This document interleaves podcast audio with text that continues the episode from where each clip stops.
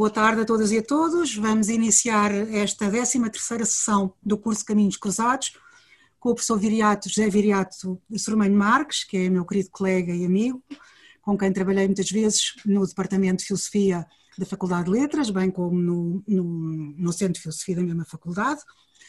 O professor Viriato quase não precisa de apresentação, porque é uma figura pública, com um prestígio internacional nos domínios, sobretudo, da filosofia, da política e da ecologia. Ah, é uma presença frequente na comunicação social, seja a nível escrito, seja a nível do audiovisual. Ah, o Viriato Sermanho Marques é professor catedrático da Faculdade de Letras da Universidade de Lisboa, é membro da Academia das Ciências, é também membro da Academia da Marinha uh, e é membro de, uma série de outras instituições que eu não vou agora aqui enumerar. Está há muito tempo ligado às causas do ambiente, da paz, sobretudo da paz com justiça, dos direitos humanos, isto quer em Portugal, quer na Europa, quer na esfera global. O Viriato é um estudioso do federalismo, tanto do federalismo norte-americano, como do federalismo enquanto princípio geral da organização política. É, portanto, o analista atento do processo de integração europeia. Eh, o professor Viriato tem uma vasta bibliografia sobre temas de filosofia, de ambiente, de política, fez mais de mil conferências, realizadas quer em Portugal, quer noutros países, nomeadamente 23 países, quanto a eu, e vamos ouvi-lo falar do seu livro Regressa à Terra. Agradeço, Viriato, a tua disponibilidade em estar connosco. Eu acho que é a quinta vez que participas nestes cursos, estamos extremamente agradecidos, mas também acho que não vamos ficar por aqui. Muito obrigada vamos então ouvir-te. Muito obrigado, Luísa. Foi, é um grande prazer aceitar sempre uh, estas iniciativas na Capela do Rato, apesar de não serem na Capela do Rato, será na, no plano virtual. Um, queria saudar todos os presentes, é fantástico, estamos aqui 182 pessoas a esta hora, é absolutamente notável. Queria, além de agradecer à Luísa Ribeiro Ferreira, também agradecer hum, à equipa da Capela do, do, do Rato, nomeadamente ao Padre António Martins, também à Rita Costa, que envia sempre aquelas comunicações muito úteis para nos ligarmos através do, do sistema Zoom. Também quero agradecer ao editor da editora Fim de Século, a editora deste livro, do livro que estamos a comentar, porque efetivamente, por causa uh, deste, deste ciclo de conferências e por causa deste convite, ele considerou que valia a pena fazer uma reedição, uma, uma segunda edição da obra, o que é uma coisa notável, não é? Portanto, uma obra de 94 que neste momento está outra vez, enfim, revista, não atualizada, mas revista, e com uma edição, um prefácio novo, está eh, outra vez eh, acessível. Todos conseguem ver bem? Sim. Não há protestos? Muito bem, ok. O, este este é, o, é, o, é o livro, a capa. Um, podem ver que tem o subtítulo: Consciência Ecológica e Política de Ambiente. Uh, uh, o título manifesta, mais do que um programa, manifesta um desejo, manifesta uma intenção que não é apenas individual, que é coletiva, que é justamente uh, a necessidade de, como civilização, mudarmos o nosso modo de vida de forma a podermos estabelecer uma relação pacífica com o planeta onde vivemos, que é a nossa única morada, e o subtítulo tem, tem duas partes, consciência ecológica e política de ambiente, e na verdade o, o livro eh, organiza eh, um conjunto de 12 ensaios divididos em grupos idênticos, ou seja, em grupos de seis, os primeiros seis ensaios são dedicados à consciência ecológica, aspectos que se prendem justamente com o modo como no plano cultural, no plano filosófico, no plano até das práticas sociais e, económicas,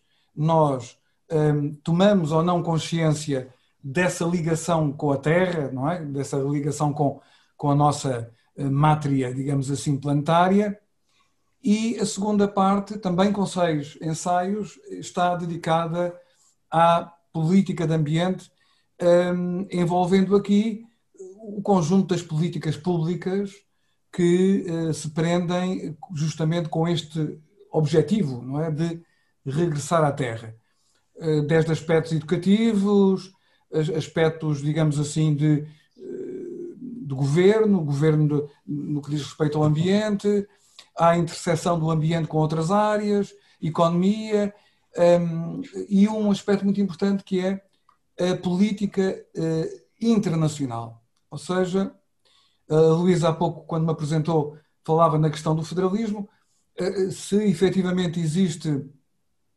alguma urgência que necessita a cooperação, a colaboração íntima, intensa entre os países, os povos, é justamente a situação dramática em que a nossa crise uh, de habitação da terra se encontra hoje.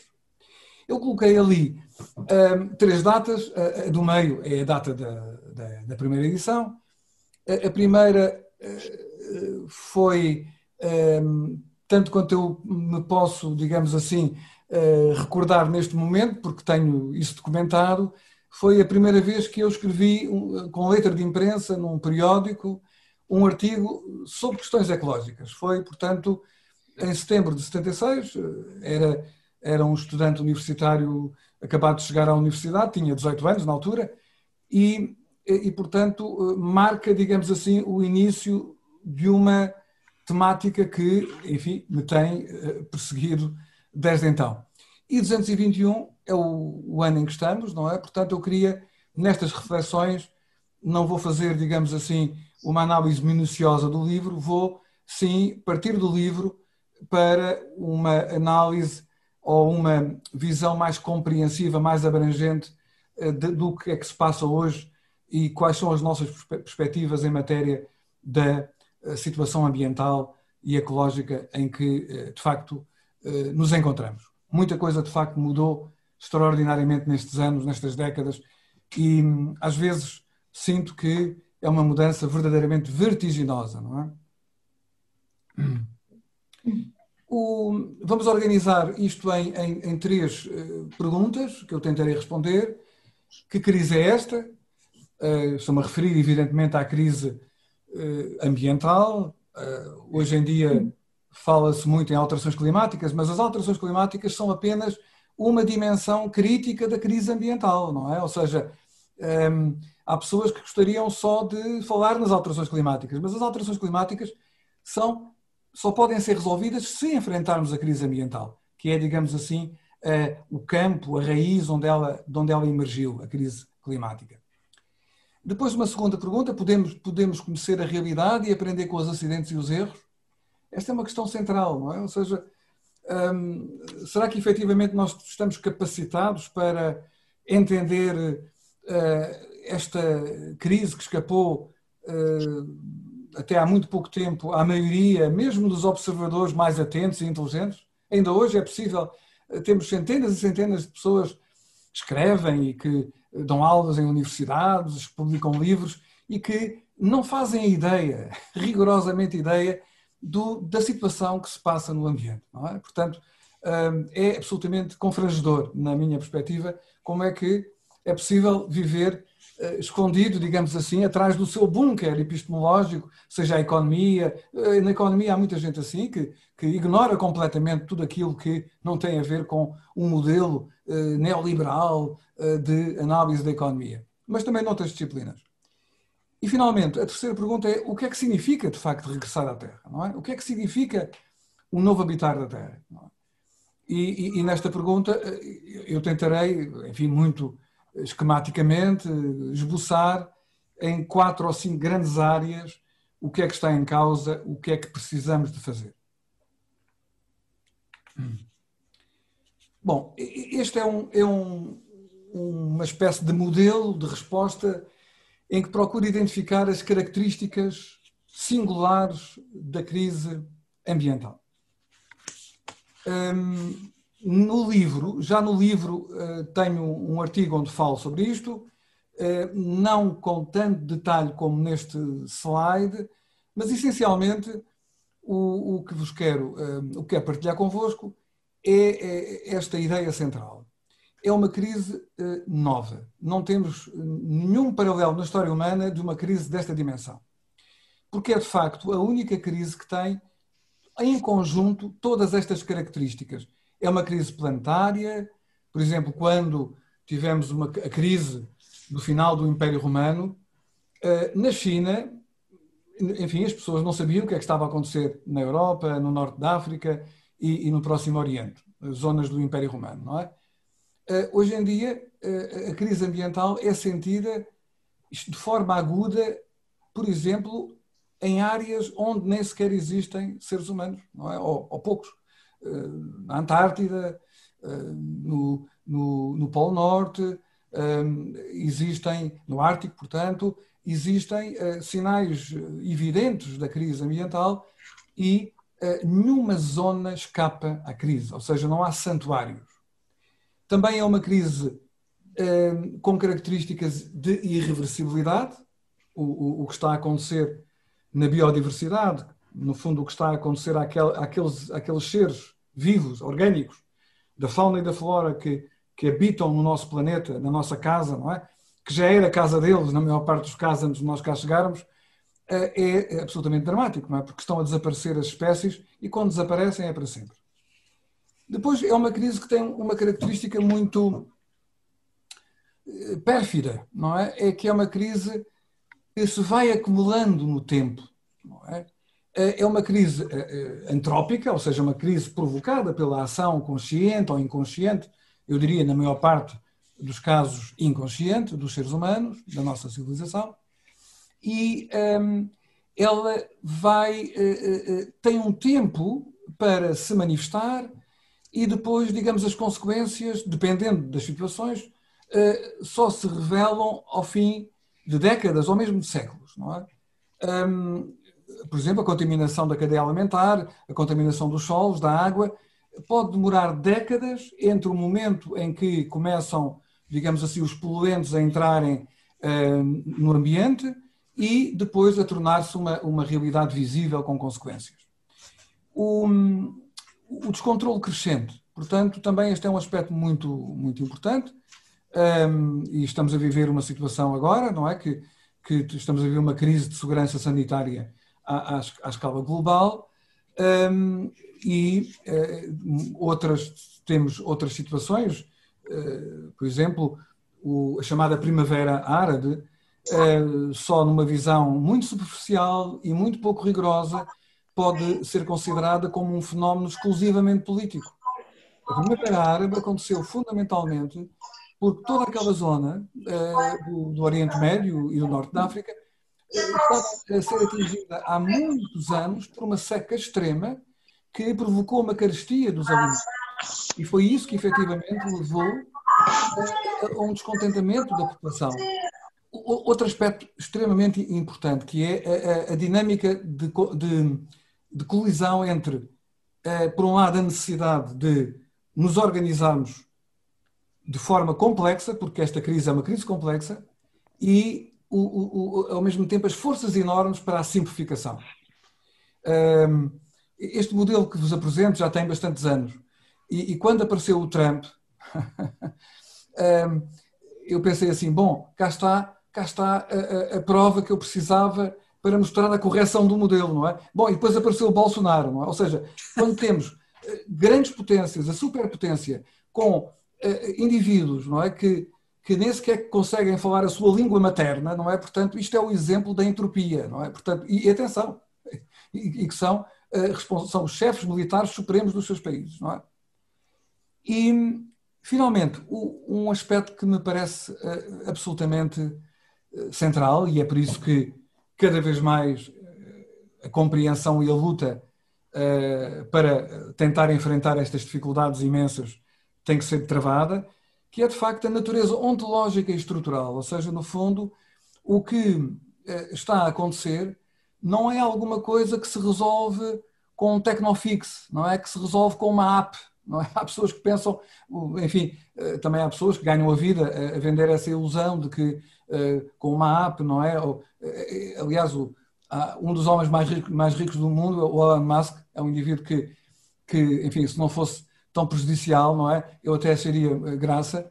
É, tudo o que é ideia absolutamente fora de sentido, não é? A, a, última é uma coisa incrivelmente, incrivelmente infantil, pueril, que é a de, nos, a de irmos para Marte. Ou seja, não, não somos capazes de defender a, a, nossa pátria planetária e vamos para Marte. Quer dizer, é, é, é, são pessoas que exploram a, desatenção e a ignorância do, de muitos de nós, não é? Portanto, e que fazem disso fortunas, não é?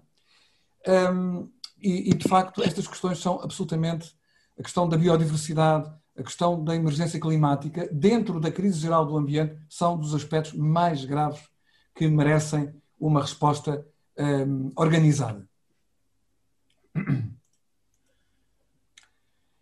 Bom, em 94, um, quando eu publiquei o, o livro, eh, um dos ensaios que lá está é, é, é, um ensaio de 1986. Uma conferência que fiz, curiosamente, eh, num, num centro ecuménico, não é? de, um, de, um, de um pastor, eh, de um pastor protestante que, que, que, me convidou para fazer uma conferência, portanto estamos aqui num ambiente ecuménico, com estas preocupações pelo, pelo ambiente, e um, essa, essa conferência foi publicada e eu gostaria de partilhar convosco esta passagem que é uma passagem muito datada. Ou seja, em 1986, portanto já lá vão muitos anos, não é? Um, eu tinha imenso cuidado quando falava em alterações climáticas. Eu até pus em bold, uh, negrito, não é? Uh, o cuidado imenso, ou seja, a concentração de grandes quantidades de dióxido de carbono pode motivar, num prazo difícil de determinar, não é? Alterações climáticas radicais.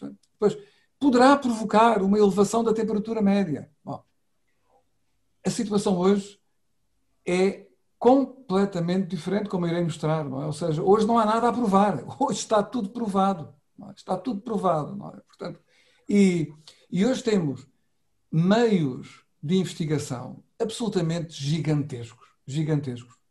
Muitas vezes nós tendemos a, a criticar a inteligência artificial, evidentemente, com razão, mas os instrumentos que nós hoje temos de tratamento dos, das bases de dados em matéria climática, que têm algoritmos inteligentes, permitem organizar a informação com rigor de uma maneira como há 15 anos, 20 anos não era possível. Não é? e, e há um pequeno detalhe que eu pus aqui a vermelho: é que quando eu fiz esta conferência, a concentração do dióxido, do dióxido de carbono na atmosfera, esta é uma unidade de medida, era de 350 partes por milhão de volume. Hoje em dia já devemos estar muito perto de 420 partes por milhão de volume. Quer dizer, que é uma mudança absolutamente meteórica, como eh, irei, irei mostrar mais adiante. Então, onde é que estamos? Que crise é esta? No ano 2000, o Prémio Nobel da Química, o Paul Crutzen, um, cientista holandês, e um colega, o Stormer, uh, publicaram um pequeno artigo para fazer, o, digamos assim, o copyright deste conceito, o conceito de antropoceno. E como podem ver aqui no, no texto que eu traduzi, fundamentalmente o que é que eles propõem, não é? Eles propõem que, um, ehm, dado que a marca da humanidade no planeta é tão profunda, tão duradoura, ou seja, nós temos eh, os traços que a humanidade já deixou na litosfera, por exemplo, com a mineração, é? na atmosfera, justamente com a depleção da camada de ozono, com as alterações climáticas, na biosfera, com a extinção da biodiversidade, nos oceanos, com a acidificação dos oceanos, eh, na criosfera, portanto, na, na, na, esfera dos gelos permanentes que estão neste momento a entrar em rápido colapso devido ao aumento da temperatura, essas, uh, esses impactos vão ser impactos que vão marcar um, ehm, o perfil uh, do planeta nos próximos milhares, dezenas, centenas e talvez mesmo milhões de anos.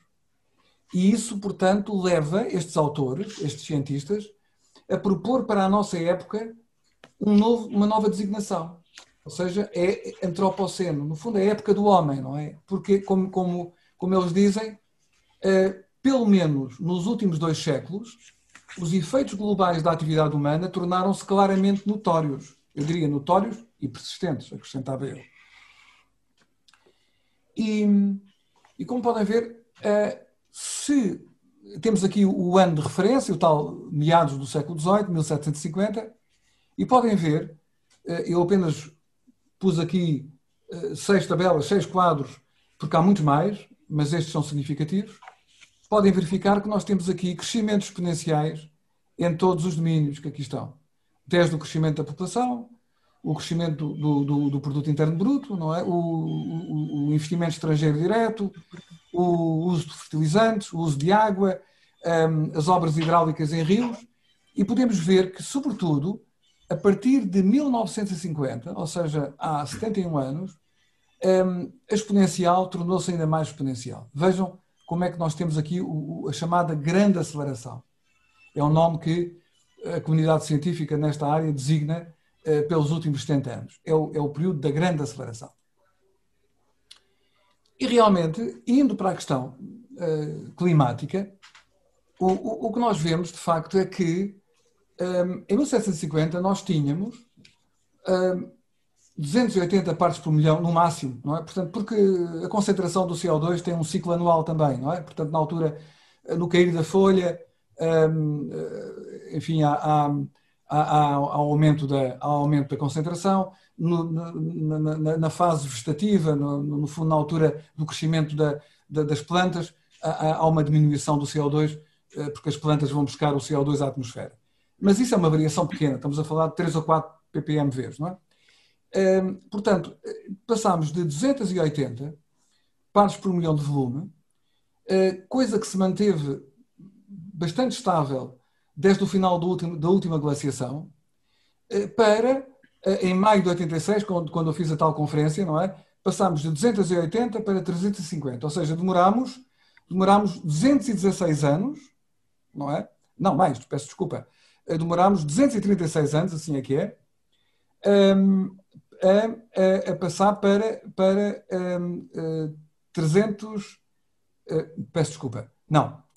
Uh, exatamente, é, é 200, 236 anos. Eh, para 350, ou seja, aumentámos 70 partes por milhão de volume. E reparem que agora, portanto, desde 86 até 2020, praticamente, praticamente aumentámos esses 70. Não é? Eu não, por acaso não fiz a, podia ter ido ao Observatório de Mauna Loa a fazer a, a, medição de hoje, mas estaremos muito perto dos 420, o que significa os tais 70, não é? Portanto, foi um aumento gigantesco. E, e de facto, o, o objetivo que nós temos hoje eh, é tentar não chegar ao, século, ao final deste século com mais com um aumento médio planetário não superior a 2 graus centígrados, um aumento médio da temperatura à superfície. É? Um, o, o, Acordo de Paris até, até procura ir abaixo disso, 1,5. Mas a verdade é que nós, neste momento, agora que estamos aqui a falar, a temperatura média do planeta em relação ao período de referência, não é, pré-industrial, já aumentou mais do que um grau centígrado, 1,1.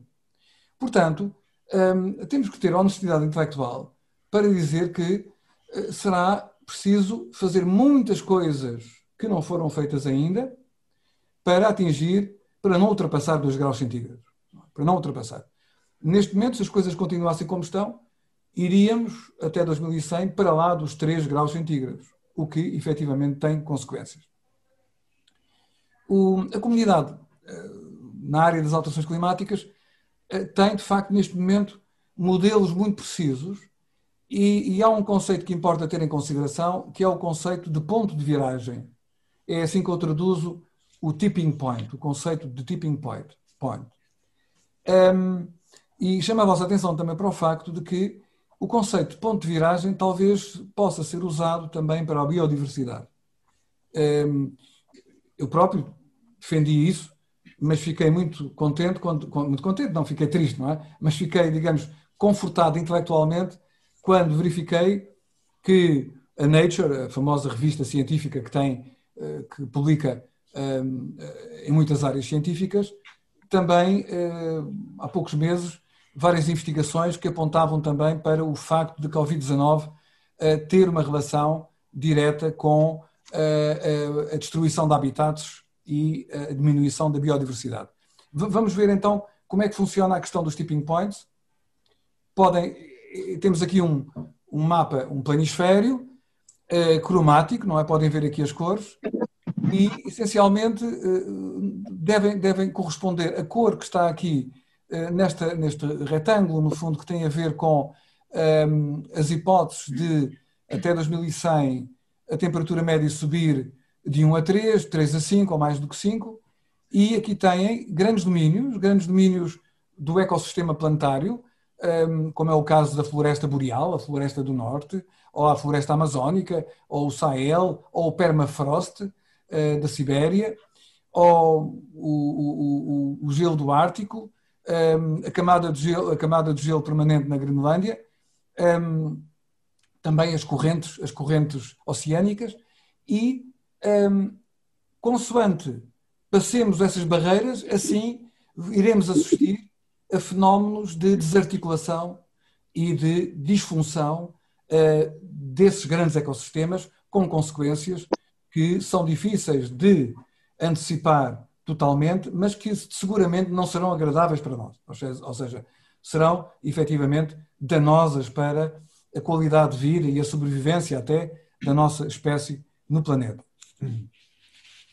Aquela hipótese que eu coloquei o ano passado, em 28 de março, num artigo no DN, eh, é justamente essa, ou seja, é aquela que, enfim, não vou ler tudo o que escrevi nessa altura, eh, vou apenas ler-vos o que está a vermelho, ou seja, a intrusão brutal e destruidora da nossa espécie sobre a biodiversidade e uma dieta excessivamente carnívora estão a causar um efeito boomerang. Portanto, no fundo, porque, como sabemos, o, o SARS-CoV-2 é, é, é, é um, um, vírus uh, zoonótico, ou seja, é um vírus que uh, consiste é, é, num processo de transmissão inter, entre interespécies, portanto, passou de um animal selvagem uh, para o ser humano, talvez através, há quem diga que há um, um, uma espécie intermédia, não é? Mas seja como for, há uma passagem entre espécies e isso torna-se muito mais provável a partir do momento em que as espécies ficam sem habitats. Elas ficam sem habitats, elas são capturadas, como acontece na China e na Ásia em geral, em que há muitos mercados de animais selvagens, e a possibilidade de passarem para os, dos vírus, da, da, daquela, daquela matéria uh, microfauna, não é? As bactérias, ou até, ou, e mesmo vírus, não é? Que, que não são bem eh, nós continuamos sem saber muito bem como, como, definir os vírus, porque é uma espécie de criatura entre o reino mineral e o reino animal, mas a verdade é que provocam danos terríveis no, no reino animal eh, e, e, de facto, eh, a possibilidade de passagem é, é, gigantesca através da destruição da biodiversidade.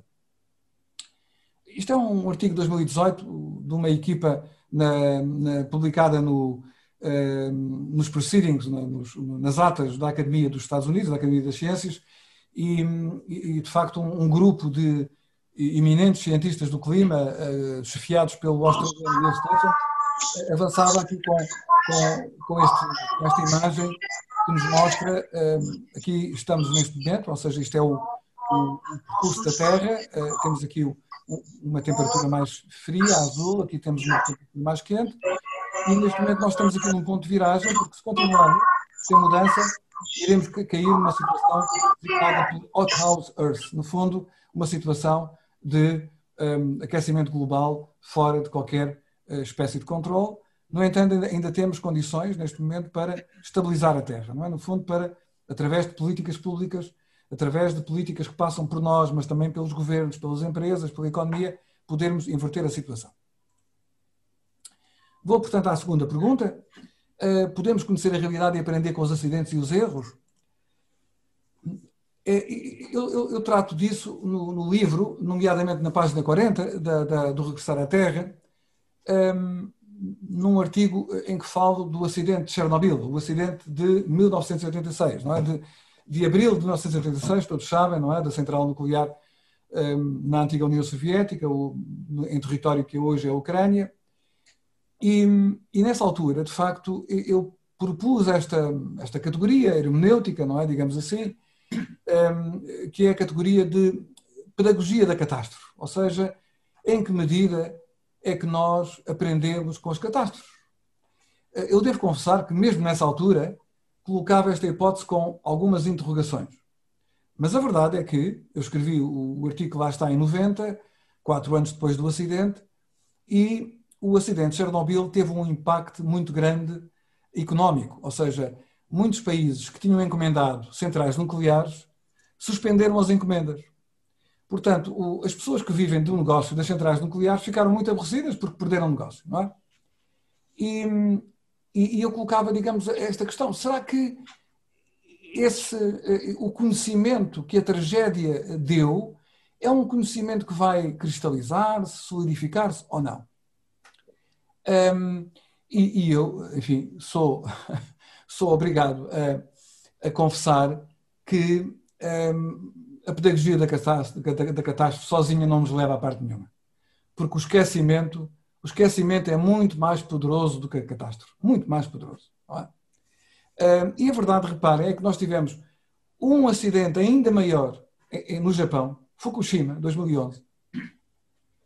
E atenção, um acidente no Japão, que é talvez o país mais organizado do mundo, não é a mesma coisa num país eh, onde as pessoas a partir de uma determinada hora do dia, eh, bebem muito vodka, não é? Como é o caso da Ucrânia, não é? Portanto, não tem nada a ver uma coisa com a outra. Não, é? não tem nada a ver uma coisa com a outra. E, e portanto, eh, reparem que eh, isto foi em 2011 e neste momento, 2021, nós temos uma campanha terrível organizada, não é? De um conjunto de gente, entre as quais está o benfeitor, o benemérito Bill Gates, não é? Mas também estão sete países da União Europeia, a França, o, o presidente Emmanuel Macron eh, comanda um grupo de sete países em que está o senhor Orban, da Hungria, em que estão os quase ditadores da Eslováquia e da Polónia, a favor de que a Comissão Europeia, coitada da Comissão Europeia, já vimos a capacidade que tem de, defender o bom nome da Europa, ehm, considere que os investimentos em energia nuclear devem ter o mesmo estatuto dos investimentos em energia solar ou em energia eólica, não é? Eu penso que se isto acontecer é um escândalo, não é? Mas já aconteceram tantos escândalos no passado que é provável que isto, isto aconteça. Eu chamo a atenção para o facto, aquilo que torna a energia nuclear uma energia não recomendável é que os problemas que existiam no passado, que são fundamentalmente dois, não sabemos o que fazer aos resíduos, não, não temos garantias de um funcionamento seguro em 99,99% das centrais nucleares, são problemas que se mantêm completamente. E, portanto, se a situação é idêntica, não há razão nenhuma para mudar. Um, outro aspecto que me leva uh, também uh, a interrogar-me sobre se um, nós temos assim, uma, nós seres humanos, temos uma capacidade uh, tão grande de compreender o mundo à nossa volta, é este aspecto que eu acho absolutamente surpreendente. Bom, eu penso que todos os presentes eh, sabem que, efetivamente, eh, quando nós queremos avaliar eh, as alterações climáticas, socorremos de uma unidade de medida que é o chamado CO2 equivalente, ou seja, dióxido de carbono equivalente. É? Da mesma forma, quando nós queremos um, quantificar, ou, ou digamos, sim, quantificar a capacidade explosiva de uma arma, eh, independentemente do tipo de explosivo que ela tenha, nós usamos uma, uma unidade de medida que é o TNT equivalente. Por isso é que nós medimos as explosões atómicas em TNT equivalente. Ora bem, mas para medir o CO2 equivalente na atmosfera, há uma coisa que é preciso fazer, que é medir o CO2 da atmosfera. É? E eu acho isto incrível. Uma, uma pessoa que não venha, digamos, da, da, das, das físicas, fica admirado com isto. Ou seja, nós só medimos o CO2 na atmosfera com rigor a partir de 1960. A partir do trabalho de um senhor chamado Charles Killing, era um estudante pós-doc, um, de pós-doutoramento, que quase se ia divorciando, não é? porque ele concentrou-se tanto neste trabalho que teve quase uma crise eh, conjugal, um, que se tornou conhecida por causa disso. E este, este jovem, era um rapaz na altura, um, conseguiu com algumas dezenas de milhares de dólares numa bolsa, conseguiu encontrar os instrumentos que nós hoje usamos para medir com rigor o CO2 da atmosfera. Agora, a pergunta que eu vos faço é esta. Então, se o CO2 é tão importante para medir uma coisa tão significativa na saúde do nosso planeta, por carga d'água é que a comunidade científica que foi capaz nos Estados Unidos de, de fazer o projeto Manhattan, não é, de gastar um trilhão de dólares para construir a bomba atómica, porque é que precisaram de um jovem pós-doc para uma descoberta tão importante? Isso tem a, ver, tem a ver, no fundo, com o facto de que realmente as pessoas estavam mais preocupadas com outras coisas que dessem lucro, não é? Ou seja, o conhecimento do nosso planeta não é uma área muito lucrativa, não dá, não dá patentes, não é? Não, não, eh, agora já começa a dar alguma coisa em termos de, de prestígio científico. Mas nesta altura, em 1960, quem é que se preocupava com o CO2? É? Isso também mostra, mostra que efetivamente nós temos uma tendência como seres humanos para cultivar uma certa distração organizada. É? Isto prende-se com aquilo que as pessoas na área da Luísa e da minha, que é a filosofia, eh, já sabem e já conhecem por, por defeito de ofício, e que é o facto de que a revolução da ciência moderna foi uma revolução muito fáustica, ou seja, foi uma revolução em que o conceito de ciência moderno não é bem o conceito que nós encontramos na Grécia Antiga, na episteme do Aristóteles. É? O Aristóteles ficava contente quando conseguia, ou quando pensava que conseguia, descrever um processo natural. A ciência eh, pós-galilaica, pós-cartesiana, é uma ciência que quer resultados práticos. Não, não, não quer apenas contemplar o mundo, quer mudá-lo, não é? Aliás, como o Francis Bacon o diz, quer mudá-lo no sentido de alargar, enlarging the bounds of human empire, não é? Ou seja, nós queremos conhecer as coisas que existem e queremos conhecer as coisas que podemos criar a nosso, em nosso benefício. Em nosso benefício, em nosso exclusivo benefício. É? Portanto, o CO2, o CO2 não acrescentava nada à realidade, não é? Podia acrescentar ao nosso conhecimento. E, e, e muito, não é? Mas não trazia nenhuma patente com a qual nós pudéssemos um, passar férias em sítios magníficos. E depois também a verdade é esta, é que a, a, a ciência hoje existe e tem financiamento enquanto consegue ser tecnociência. Tecnociência. É? Mal de nós se não existissem as universidades públicas, não é? E, e se não existisse o financiamento público da ciência. Porque, efetivamente, toda a ciência fundamental provavelmente entrava em colapso, não é? Porque aquilo que eh, é premiado é a ciência que tem aplicações tecnológicas vendáveis no mercado. E isto tornou-se uma espécie de religião pagã. Não é? Hoje em dia, a crença de que a tecnologia resolve tudo, o technological fix, é hoje uma coisa absolutamente incrível, não é? Portanto, todos nós vemos pessoas que se comportam como crianças à espera do Pai Natal, é? no, no dia 24, quando lhes prometem qualquer coisa, uma aplicação nova, não é?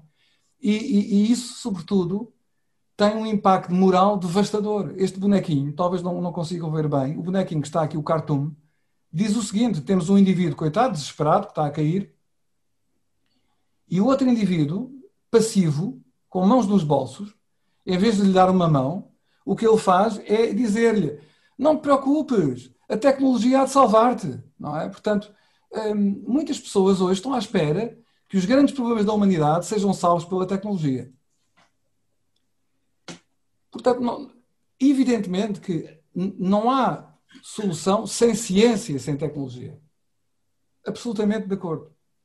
Agora, essa ciência essa tecnologia precisam de uma alma por trás. Precisam de, de preocupações, de gente que tenha, que saiba distinguir o bem do mal. De gente que tenha uma visão de futuro, de gente que tenha respeito pelo que vai acontecer aos seus filhos, netos e bisnetos. Não, não, não é um algoritmo que vai resolver a nossa vida. São as pessoas que vão criar algoritmos e outras tecnologias que podem ajudar. E essas pessoas não são assim tantas, mesmo na comunidade científica. Porquê? Porque a pesquisa científica é movida por muitos fatores não científicos, constrangimentos financeiros, expectativas e carreiras pessoais, interesses instalados, políticos e de mercado, agendas políticas, não é?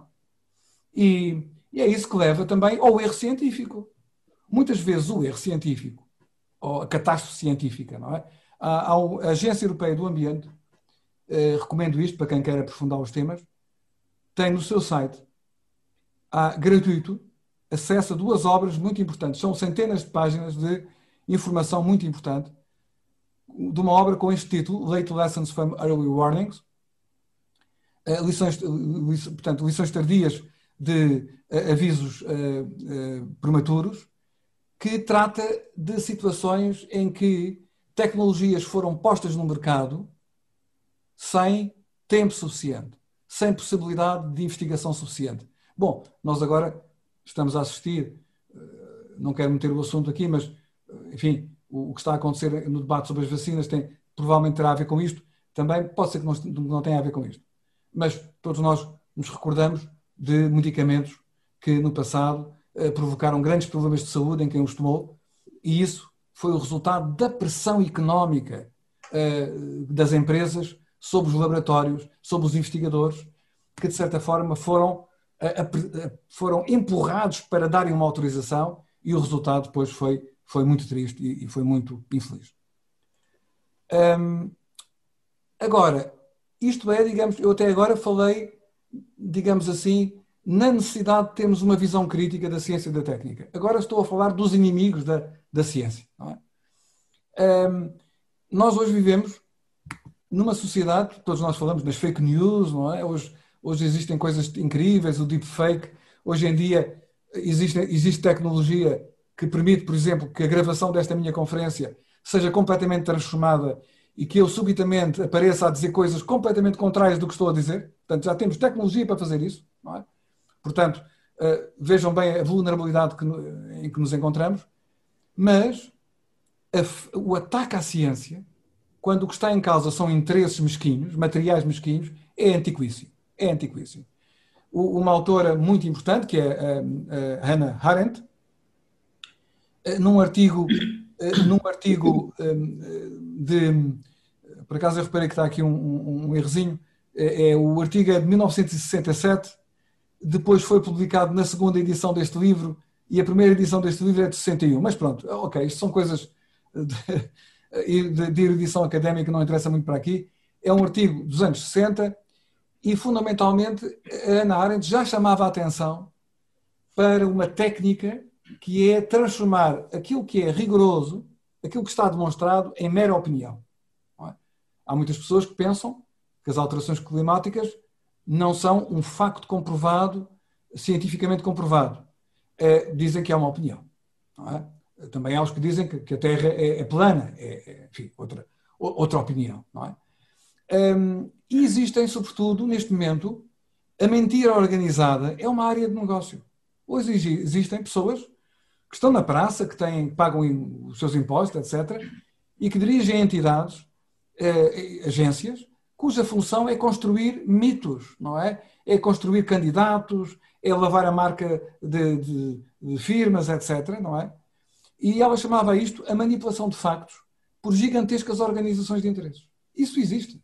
Existe. Portanto, e é terrível eh, quando alguém cai debaixo da mira de uma dessas forças poderosíssimas. Mas vejam, isto é tão antigo que o nosso grande Thomas Hobbes, no Leviathan, em 1651, já dizia isso, não é? E ele dizia, coitado, ele dizia que eh, se acaso fosse contrário ao direito eh, de domínio de alguém ou aos interesses dos homens que possuem domínio, até a pobre e certíssima geometria euclidiana era trucidada, não é? Claro que é muito difícil, é muito difícil um, ehm, contestar a geometria euclidiana mas é possível destruir os livros de geometria euclidiana. Foi exatamente o que o gigante dos petróleos, Exxon, fez em 1982. A Exxon agora chama-se ExxonMobil. Esta, esta gigantesca empresa tinha, em 82, a funcionar um departamento de ambiente que tinha os melhores cientistas da área justamente dos estudos atmosféricos. E, e essa equipa publicou em 82 um relatório que é uma coisa surpreendente, está acessível na internet, um relatório de 40 páginas, em que fazia uma projeção para o ano 2020, que foi ontem, não é? 2020, dizendo que provavelmente nós chegaríamos a 2020 com 420 partes por milhão de volume de CO2 na atmosfera, que é sensivelmente o que nós temos. Bom, eu digo-vos uma coisa. Dizer isso em 82, nenhuma universidade tinha gente com essa capacidade. Ou seja, é um relatório de um grande rigor científico. Simplesmente o que aconteceu foi que Exxon proibiu a divulgação deste, de, deste relatório e impediu os cientistas, que eram seus empregados, de falarem do assunto.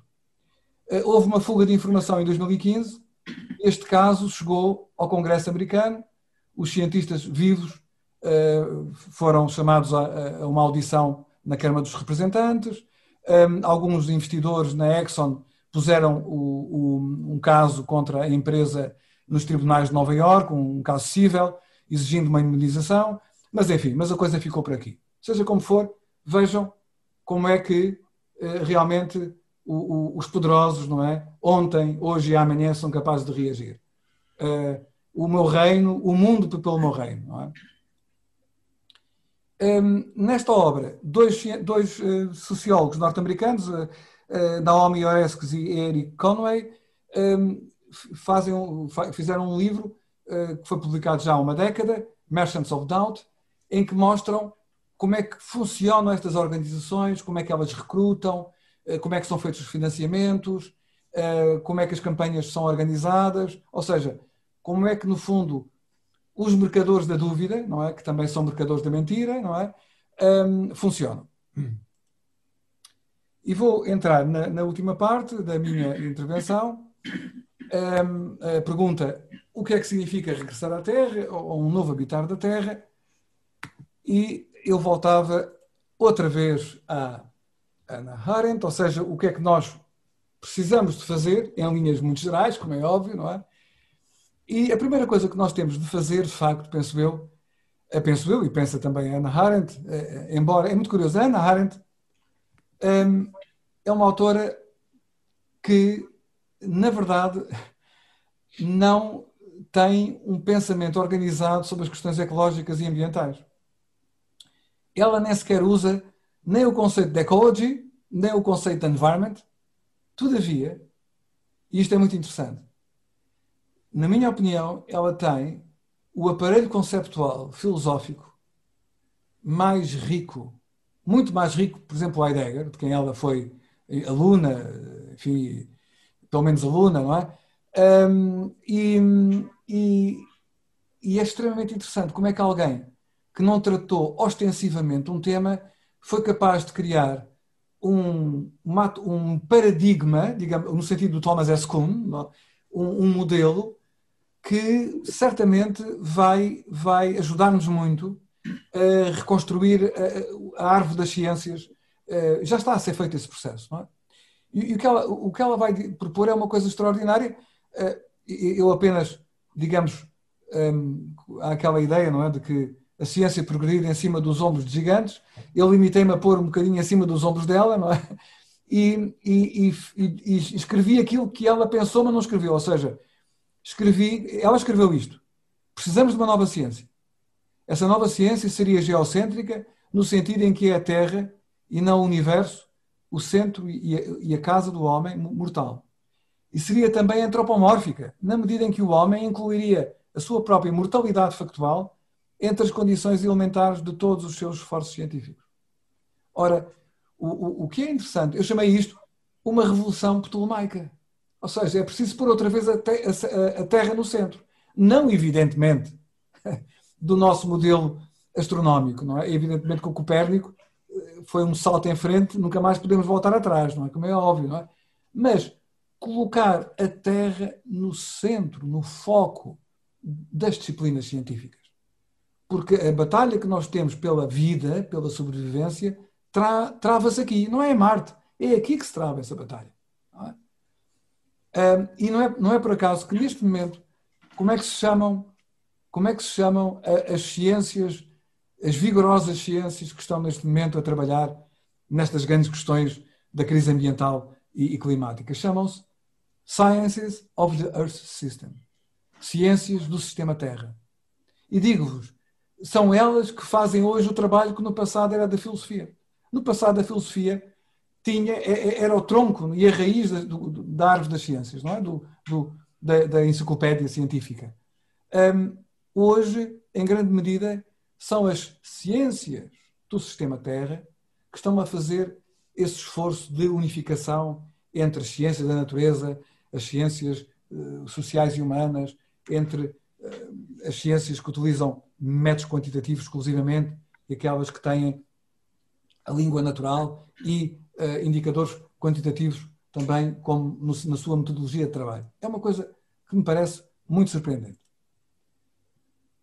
Outra mudança que nós temos de efetuar é efetivamente na ética, ou seja, na ética. Uh, aliás, só podemos ter uma ciência de regresso à Terra se tivermos uma, uma ciência, uma ética que tenha os pés e as mãos na Terra. E esse trabalho já foi proposto não por um filósofo, mas por uma figura notável, um, um engenheiro silvicultor americano, Aldo Leopold, que morreu em 1948 e que publicou um pequeno, um pequeníssimo ensaio que é uma, uma pérola, não é uma pérola que deveria ser obrigatória em todos os cursos de ética, chamada Land Ethic. E ele define a, a Land Ethic da forma como, aquilo, como vos mostro e como traduzi. É, o que é ética da Terra? A ética da Terra, ele vai dizer o seguinte: o que é ética? A ética é a construção de comunidades. Comunidades de interação. Comunidades de interdependência comunidades de respeito mútuo. No passado, nós construímos comunidades éticas que eram só, por exemplo, para os homens livres, homens com H pequenino, homens machos, não é? Livres. Não é? Depois começámos a integrar, uh, enfim, uh, depois, quer dizer, muito depois, lá integramos também as mulheres, não é? Depois, uh, e, os escravos. E neste momento o que ele diz é o seguinte: nós, nós precisamos de ir para lá da dimensão estritamente antropológico. Nós precisamos de uma ética que seja capaz de incluir a casa que habitamos. Ou seja, land, land é um substantivo com um valor coletivo, não é? é significa todas as criaturas, uh, e ele diz então, a ética da Terra alarga simplesmente as fronteiras da comunidade onde as relações éticas têm lugar, para nela incluir solos, águas, plantas e animais ou coletivamente a Terra. E continua. Em resumo, a ética da Terra modifica o papel do Homo sapiens de conquistador da comunidade da Terra para simples membro e cidadão da mesma. No fundo, a ideia de uma ética republicana, não é? Portanto, não uma ética imperial do domínio autoritário, autocrático, um, totalitário da nossa espécie sobre o resto do mundo, mas a ideia de sermos cidadãos ecológicos do planeta. Isso implica respeito pelos seus co-membros e, igualmente, respeito pela comunidade como tal. Fui ainda buscar aqui mais uma passagem do Leopold, eu acho esta passagem deliciosa, não é? Deliciosa e triste ao mesmo tempo. Ele está a falar da economia, está a falar da agricultura, está a falar, digamos, da, da forma como nós uh, ocupamos a terra, não é? Portanto, subjugamos a terra e, e, e diz: Nós estamos a remodelar, a remodelar o Alhambra, tá, o Alhambra, o grande, o pináculo da arte morisca, não é? Na, na Europa, neste caso em Espanha, com um martelo pneumático. É? Estamos a fazer restauros no Alhambra com uma, um, martelo, um martelo e orgulhamos da nossa rentabilidade. É? Portanto, a ética, a seguir a ética vem a economia. Esta é a questão central. É? Ou seja, o, esse pneumático, martelo pneumático, só funciona porque há uma economia que quer que ele funcione. E nós somos mortais, nós precisamos de economia, não é? Portanto, nós não, se fôssemos anjos, não precisávamos de economia, não somos. Precisamos de economia. Precisamos de produzir e reproduzir as nossas condições de vida eh, cotidianamente. Eu trato disso nos ensaios 3 e 4 e 11 da, do Regressar à Terra e um, apenas vos queria dizer que estamos numa situação neste momento, mesmo do ponto de vista teórico, de um debate, um, estamos na encruzilhada. Uh, há 10 anos tínhamos todos mais certezas do que temos hoje. Hoje estamos num quadro de grande incerteza. O próprio conceito de desenvolvimento sustentável, na minha perspectiva, é um conceito que tende a desaparecer e a ser substituído por outro. Não sabemos ainda qual, mas há de surgir um outro. E, e a questão fundamental é a questão que foi colocada uh, pelo Kenneth Boulding, um economista uh, norte-americano que fundou uma disciplina chamada Economia Ecológica. Eu pus aqui uma citação, peço desculpa porque comi a aspa que abria uh, as aspas que abriam a, a, citação. Evidentemente que só um economista é que podia dizer isto, não é? Portanto, se fosse eu a dizer, estaria a ser incorreto com os nossos colegas de economia. Mas ele escreveu: quem acredita que o crescimento exponencial pode durar para sempre num mundo finito, o planeta é um sistema, em muitos aspectos, um sistema fechado, ou é louco ou é economista, não é? E, portanto, o grande problema é que nós continuamos a ter uma economia do crescimento, a todo custo. E enquanto nós não encontrarmos uma outra forma de organizarmos a economia, será muito difícil uh, sairmos desta situação de bloqueio em que nos encontramos. Bom, mas isso era outra conferência, necessitava outra conferência. Portanto, trata-se de um conceito perspectivo e exortativo que perdeu força perante o agravamento do estado do mundo. Existem outras propostas, um, eh, o de crescimento, adaptação profunda. O, o que sabemos é o seguinte, é que se na altura da tal conferência de Figueira da Foz tivéssemos seguido os avisos de muitas pessoas que já estavam a tentar influenciar as políticas públicas, a transição para a sustentabilidade teria sido suave, fácil. Hoje não vai ser. Hoje, hoje, se quisermos fazer essa transição, vamos ter que todos nós ter um compromisso, um compromisso com a nossa ação, com a nossa decisão individual. Claro que não é a soma não é a soma dos indivíduos eh, da ação individual, tem que ser a nossa ação individual complementada pela ação das entidades coletivas, Estados e empresas. E, mas para isso também precisamos da pressão dos indivíduos. Estou quase a terminar, eu sei que já estou em cima do tempo. Sou um orador que não dá muito trabalho aos presidentes, penso eu, e neste caso ainda por Luís ainda menos. Mas há um ponto que eu não podia deixar de tratar, que é a questão da política internacional o, o, o, nosso mundo é um mundo absoluto, o nosso mundo político é um mundo delirante, ou seja, não existe. O nosso mundo de 200, em que, em que, em que eu estou a olhar o, o planisfério que tenho à minha frente aqui no escritório e vejo um mapa colorido. São as 200 soberanias que rasgam o mapa físico do planeta.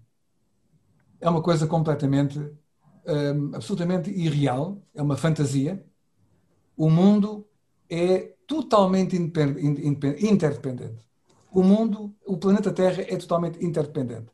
Portanto, nós temos o, o chamado modelo de Westfália, baseia-se na ficção da soberania absoluta dos Estados sobre o seu território.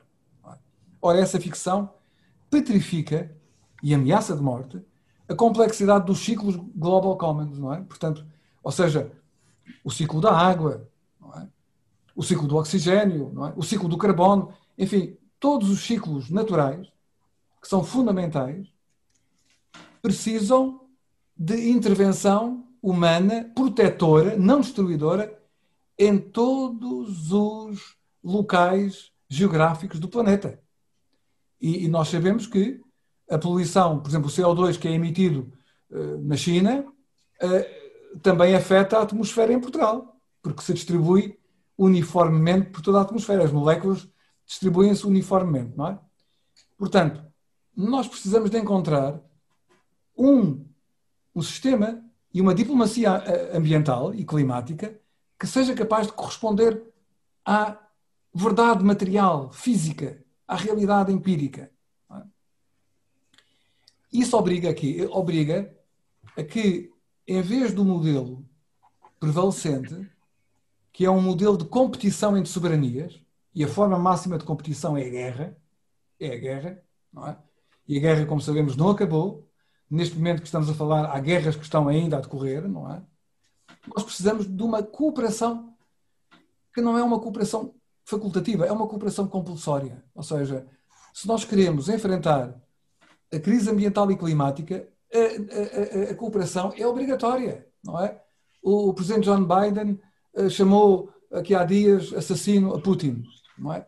Ele pode ter razão, mas a verdade é que ele vai ter, se, se ele está interessado, como parece que sim, em, em, ter uma atitude diferente perante estas questões ontológicas, não é? do clima e do ambiente, ele vai ter de fazer acordos onde o Putin, assassino ou não, também vai entrar. Não, é? não podemos pôr ninguém de fora, porque mesmo juntos já vai ser muito difícil ultrapassarmos o tempo perdido. Não é? Como é que poderemos ultrapassar a lógica ignorante e errada dos jogos internacionais de soma nula, não é? Por uma lógica de soma positiva, baseada no conhecimento da ameaça ontológica global? É? é uma pergunta que eu faço. Eu, eu penso que podemos aprender muito com o que foi a Guerra Fria. Ou seja, de alguma forma, até tenho escrito sobre isso, de alguma forma, nós evitámos uma terceira guerra mundial porque tanto os Estados Unidos como a União Soviética perceberam que uma guerra atómica seria a destruição total, ou seja, uma guerra sem vitória. E, portanto, houve um processo em que um dos lados, a União Soviética, preferiu arriscar uma reforma que depois foi uma implosão a lançar-se numa guerra. É? é a mesma coisa hoje. Nós não podemos estar a competir uns com os outros eh, com cotas de emissões. Porque, na verdade, as emissões que cada um de nós uh, emite afetam-nos a todos. Portanto, temos que encontrar uma solução cooperativa, de cooperação compulsória. E só mesmo os últimos slides. Um, há, há, há, uma vintena de anos, o, o, o Dr. Paulo Magalhães, que é um, um jurista e um grande amigo que, que, tem trabalhado comigo há muitos anos nas questões ambientais, um, avançou com uma ideia um, que neste momento é um projeto internacional, é um projeto que tem gente de muitos países uh, e que tem uma organização ao seu serviço que está sediada no Porto, que é a Casa Comum da Humanidade, Common Home of Humanity, um, e a ideia dele, a patente é dele, digamos assim, que é a ideia de que a Terra deveria ter um direito internacional semelhante a um condomínio.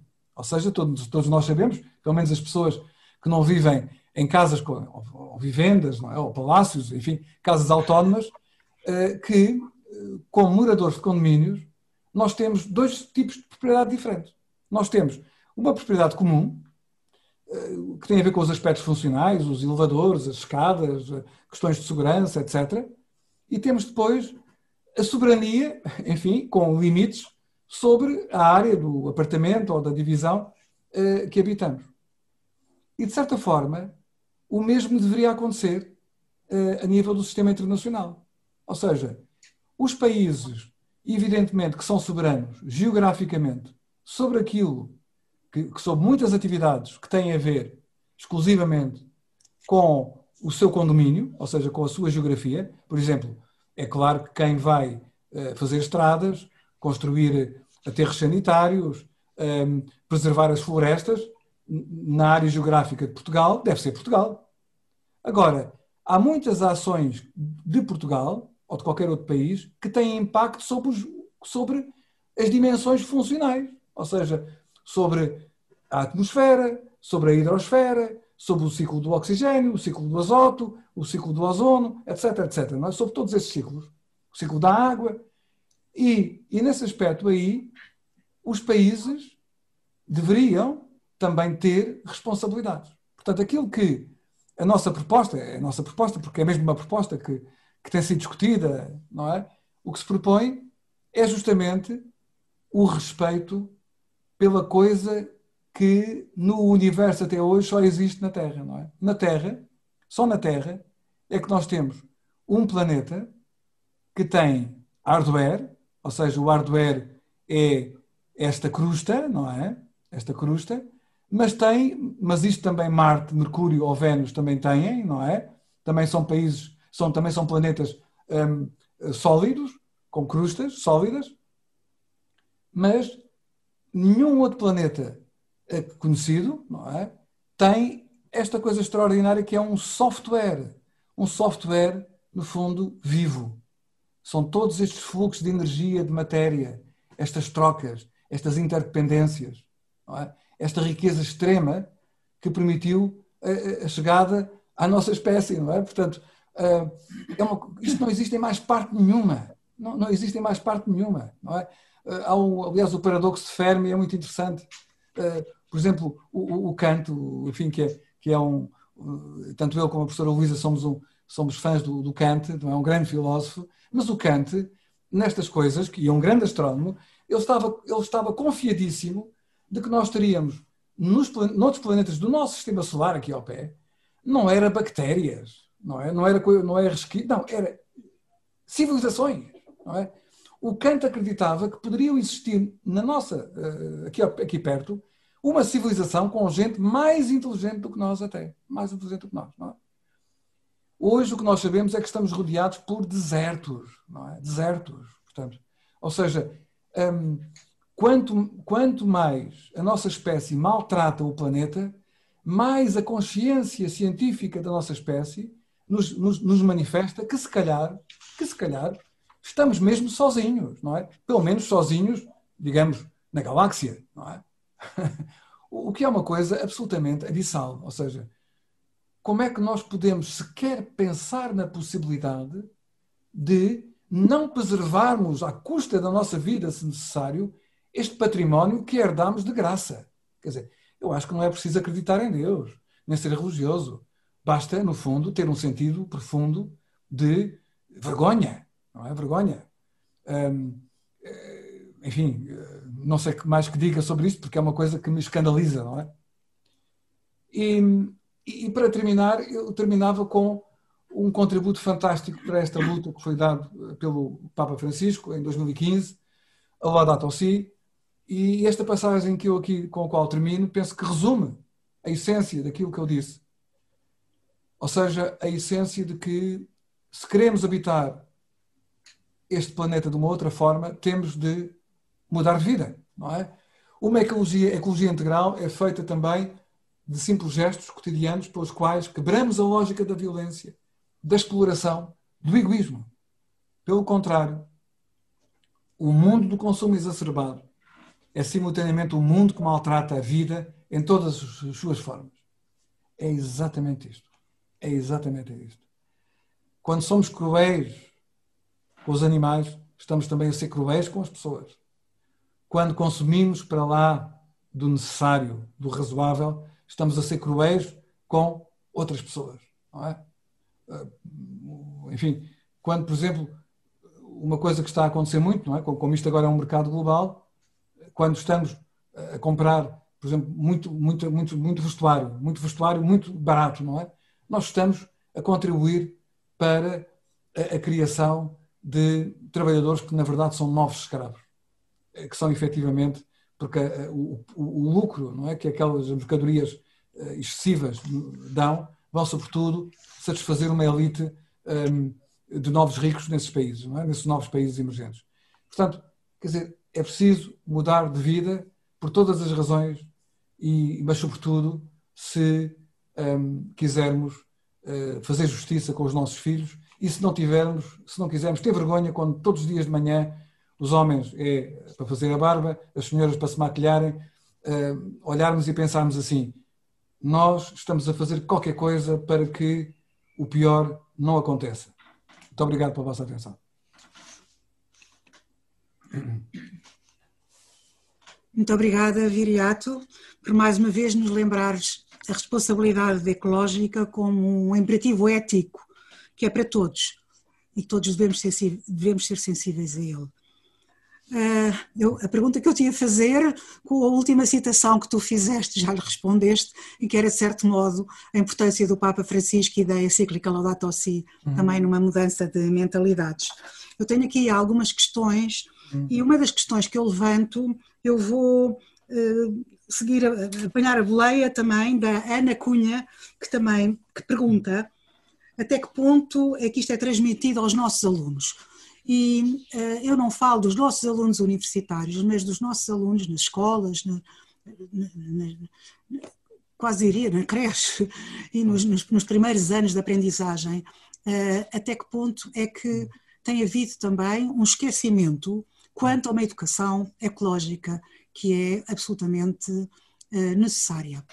E eu lembro também, relativamente aos jovens, Um, e gostava que tu te pronunciasse, eu sei que nós temos posições diferentes quanto, a, quanto a, digamos, ao posicionamento da Greta Thunberg, com a qual eu não, não concordo totalmente, sobretudo no tipo de atuação que ela propõe, uhum. muitas vezes ligado até a, a digamos, a greves, etc.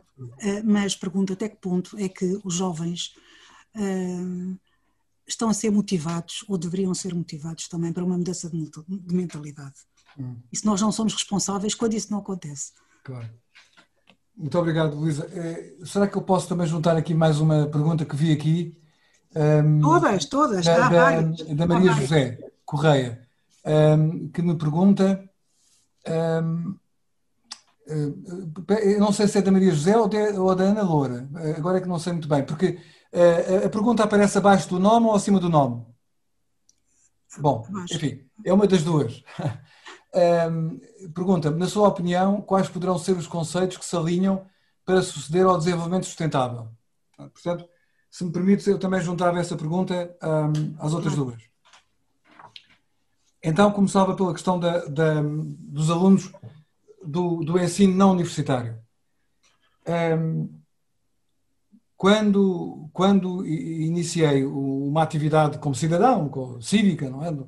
na, na área do ambiente, uma das atividades que, no seio da organização que eu ajudei a criar, na, na minha cidade natal, que é Setúbal, uma das coisas que, que nós mais fazíamos era a educação ambiental nas escolas. E recordo-me bem, nessa altura, bom, estamos a falar de educação ambiental para, para chegámos um ano, chegámos a ter ações para 15 mil alunos, não é? Portanto, era uma coisa com uma escala bastante eh, significativa.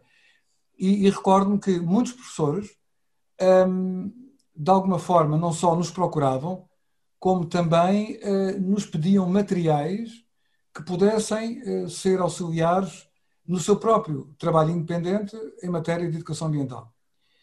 Depois sei também que um, o próprio Ministério de Educação um, teve várias iniciativas nesse domínio, mas eu julgo que se trata de um, de um domínio uh, que não tem sido assumido com seriedade estratégica. O que quer dizer com isso? Com continuidade. Uh, porque uma das coisas que eu sei que tem prejudicado muito o, o ensino organizado por parte dos próprios docentes, porque atenção, um aspecto importante é o seguinte: eu não vejo a educação ambiental como uma área específica. Eu vejo a educação ambiental como, como um domínio transversal. Isto é, nós podemos ensinar, uh, ensinar educação ambiental uh, a ensinar inglês, por exemplo. É? Podemos, podemos uh, ensinar os alunos o léxico das questões ambientais. Podemos também na matemática. É? Por exemplo, a forma como se calcula a concentração do CO2 é muito interessante do ponto de vista matemático. É? Na física, então por Maria de razão. É? Na filosofia, é? na filosofia, porque também já temos, já temos alguns filósofos que tratam das questões ambientais de forma sistemática, não é? E, e portanto eu vejo isso de uma forma transversal. Mas para isso o, os professores precisariam de mais apoio. Para quê? Para a sua formação, para a aquisição de materiais, não é? E, e nós hoje sabemos, pelo menos eu, eu enfim, há, há muito tempo que que deixei de ter uma, uma presença muito ativa no secundário, mas sei perfeitamente que os docentes têm grandes dificuldades um, em um, poderem uh, ter tempo, tempo justificado, digamos assim, uh, para essas formações. E quando têm essas formações, são formações em que acrescentam mais tempo, não é, ao, ao tempo de trabalho, enfim, que, que, já é bastante por causa enfim, da, da diversidade das funções que qualquer professor tem, e também investem na sua formação. Eu penso que é assim que estamos a dar um, um contributo sério. Quanto à, à questão da, da, Greta Thunberg, eu acho que a Greta Thunberg foi, de facto, uma, é um fenómeno extraordinário. Um, tenho, enfim, tenho uma simpatia profunda e um respeito profundo por ela, pelos pais dela também, porque um, enfim, são adultos muito responsáveis e adultos que, neste momento, estão a fazer uma coisa que eu, como pai, se estivesse no lugar deles, também faria, que é estão a protegê-la o mais possível. É? Portanto, um, o, a Greta Thunberg, neste momento, tem um aparecimento mediático muito mais, muito mais reduzido. As más línguas dizem que é por causa da pandemia. Não é nada por causa da pandemia. Ela está, não está a aparecer pura e simplesmente porque ela está a fazer a sua formação escolar. Ela está a estudar, não é? Ela perdeu um ano letivo ou dois anos letivos, está a fazer a sua formação e está a seguir a sua vida sem, no entanto, deixar de, através, nomeadamente, do que ela fez com o prémio que a Gulbenkian lhe, lhe, eh, lhe deu, um prémio fantástico de um milhão de euros, não é? Ela está a apoiar ações de grupos de jovens, de projetos de grupos de jovens em todo o mundo, é? Portanto, e, no fundo, o, o que ela está a fazer é apenas um sinal daquilo que vai acontecer inevitavelmente. Ou seja, o agravamento da crise ambiental e climática vai provocar cada vez mais uma competição entre gerações. Não é? Eu lembro que nos anos 60 falava-se uh, da guerra de gerações. Quer dizer, nos anos 60, a década de 60 foi talvez a década mais estúpida do século XX, não é? Portanto, bom, excetuando a, a década de 30 dos fascismos, não é? Uh, mas a de 60 também está, caminha para lá. E, e, então, portanto, chamavam aquilo a guerra, a guerra de gerações. Guerra de gerações é o que nós vamos ter se não tivermos as políticas para minimizar o impacto da crise ambiental e climática. Não é? O que ela nos diz, educadamente, ela é uma miúda educada, vem de uma, de uma classe uh, intelectualmente elevada, uh, tem uma capacidade discursiva extraordinária, não comete erros. É curioso, ela não comete erros nos discursos e também não comete erros nas entrevistas. Ou seja, é uma pessoa que está muito bem formada, a base científica é muito boa. É? E o que ela nos está a dizer é que, atenção, que o que vocês estão a fazer hoje, as gerações que neste momento têm capacidade de decisão, estão a viver à custa do nosso futuro. Ou seja, estão a consumir o capital natural da minha geração quando a minha geração tiver 40 ou 50 anos. Estão a, a, a, a comer-nos o futuro, a devorar o nosso futuro. Bom, atenção, ela é uma jovem educada, não é? Evidentemente, pertence a uma classe média alta, não é? Um, eu não sei como é que estaremos em 2030, não é? Não sei, não sei o que é que vai acontecer, o que é que os jovens sem emprego, uh, sem perspectivas de futuro, sem perspectivas de trabalho, o que é que vão fazer? Se vão, se vão continuar a ser tão educados, não é? Eu penso que não, não é? Portanto, mal de nós, não é? Portanto, eu, eu não tenho nenhuma visão, não tenho nenhuma, nenhum dom profético, mas acredito que há sinais que não podem ser ignorados. Eu acho que a Greta Thunberg é um sinal que não deve, é um, é um daqueles sinais, não? os teólogos é que sabem ler os sinais, não sou teólogo, não é? Mas é um sinal que não é para esquecer é uma criança, ela tinha 15 anos quando começou, não é 16 nem 17, tinha 15 anos quando começou. É um sinal do futuro. É? E, portanto, eu, eu não, iria, não iria desprezar, desprezar o, o, eh, enfim, o que ela significa. Um, a outra pergunta, sobre o que é que poderá vir. Bem, uh, há, há, muitos candidatos, não é? Há muitos candidatos. Eu, eu, eu, o, no final, no final na, na primeira década do século XXI, eh, o, o, discurso sobre estas questões começou efetivamente a abandonar o conceito de desenvolvimento sustentável. E sabe porquê que abandonou? Porque, reparem, de alguma forma, o, o, conceito é um oxímoro, não é? Ou seja, é, um, é uma contradição nos termos. Porque eh, o que é que é o desenvolvimento, não é? Se nós associamos desenvolvimento a crescimento, então é mesmo uma contradição. É? Porque para ser sustentável, não pode ser um crescimento exponencial. É? Eu usei este conceito muitas vezes e fazia sempre uma distinção. Atenção, o desenvolvimento de que se fala na sustentabilidade não é um desenvolvimento que se traduz em mercadorias com matéria e energia, ou seja, com impacto físico. Eu estou a falar de desenvolvimento no sentido daquilo que o John Stuart Mill chamava de art of living, a arte de viver, ou seja, tudo aquilo que tem a ver com o crescimento humano, o desenvolvimento humano, ou seja, aquilo que neste momento estamos a fazer com esta conversa. Estamos a, porquê é que estamos a fazer isto? Estamos a fazer isto para nos enriquecermos, não é? Isto não nos vai aumentar a conta no banco, não é? Portanto, estamos todos aqui uh, no sentido de aprendermos uns com os outros, não é? Portanto, para quê? Para nos tornarmos pessoas melhores. Infelizmente, muitas das pessoas que enriquecem materialmente não são de facto as pessoas melhores, não é? Porque talvez falte tempo. Nós não temos tempo para tudo.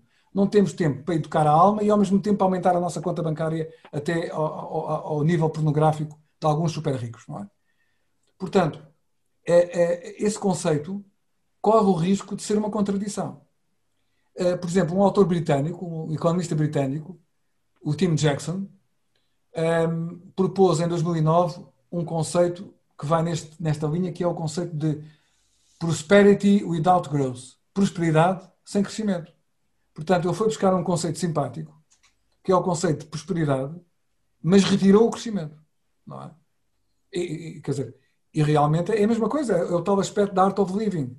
Um, os franceses têm há um uh, Serge Latouche, uh, que aliás, é, enfim, é, é uma pessoa, tanto o Tim Jackson como o Serge Latouche são pessoas, além de mais pessoas muito estimáveis e, e, e seres humanos muito amáveis. O Serge Latouche introduz um, que, é um, também é economista, tudo, todos estes são economistas, introduz a, a, a, ideia da décroissance, o de crescimento. Ou seja, se nós queremos uma economia sustentável, nós em muitas áreas vamos ter de, não é de crescer, é de decrescer. Por exemplo, nós vamos certamente decrescer em áreas que são economicamente grandes contribuintes para o PIB, por exemplo, os combustíveis fósseis, contribuem muito para o PIB. Mas contribuem muito para o PIB de forma maligna, não é? Porque estão a destruir o, a atmosfera, estão a destruir o nosso clima, não é? Portanto, aí nós vamos ter de baixar não é? o crescimento do PIB. Mas vamos aumentar, por exemplo, em coisas que estão por fazer. Por exemplo, uma área que certamente será uma área de crescimento económico e de crescimento da riqueza será a gestão do território, o ordenamento do território. Por exemplo, Portugal. Nós temos 11% do nosso território que é uma espécie, digamos assim, de um, backyard com ervas daninhas, não é? Como aqueles prédios que crescem e deixam para trás uma área grande onde não cresce nada. Por exemplo, o, o, as monoculturas do eucalipto no nosso país correspondem a um milhão de hectares. Um milhão de hectares é à volta de 11% do território nacional. Ou seja, nós temos a maior área relativa de eucaliptos do mundo. Nem a Austrália tem tantos hectares per capita como nós temos, não é?